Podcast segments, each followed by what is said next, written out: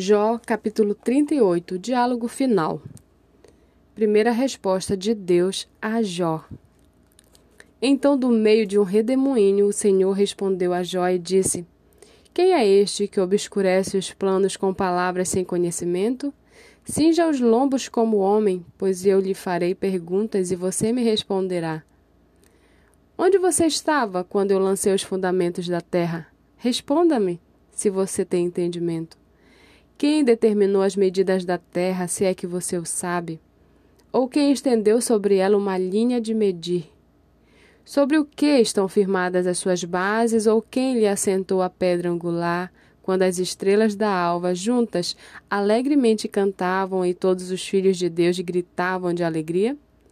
Ou quem encerrou o mar com portões quando irrompeu do ventre quando eu lhe pus as nuvens por vestimenta e a escuridão por fraldas, quando eu lhes tracei limites e lhe pus ferrolhos e portas, e disse: Até aqui você pode chegar, mas deste ponto não passará.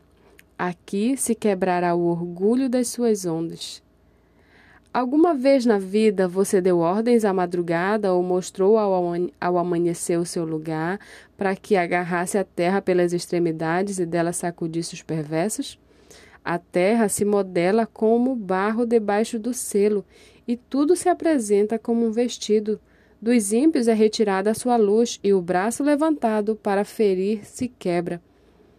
Você pode até as nascentes do mar ou percorreu você foi até as nascentes do mar ou percorreu o mais profundo abismo? Será que a você foram reveladas as portas da morte? Você viu essas portas da região tenebrosa? Você tem noção clara da largura da terra? Responda-me se você sabe tudo isso. Onde está o caminho para a morada da luz? E quando as trevas, onde é o seu lugar? Para que você as conduza ao seu território e conheça o caminho da sua casa. Você sabe isso porque nesse tempo já era nascido e porque é grande o número dos seus dias. Você alguma vez entrou nos depósitos da neve ou viu os reservatórios do granizo que eu guardo até o tempo da angústia, até o dia da batalha e da guerra? Qual é o caminho para o lugar onde se difunde a luz e onde o vento leste se espalha sobre a terra?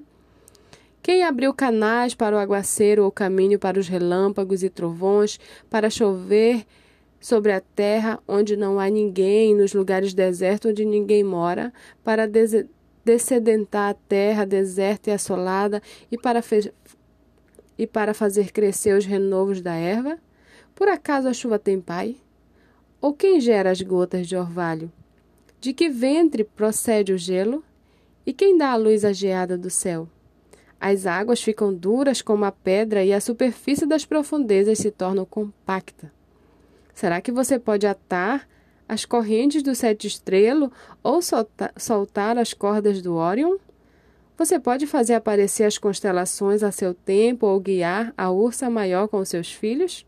Você conhece as leis que governam os céus e pode estabelecer a sua influência sobre a terra?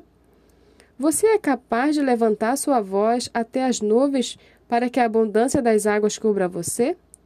Você pode dar ordens aos relâmpagos para que saiam e lhe digam as suas ordens? Quem pôs sabedoria no coração ou deu entendimento à mente?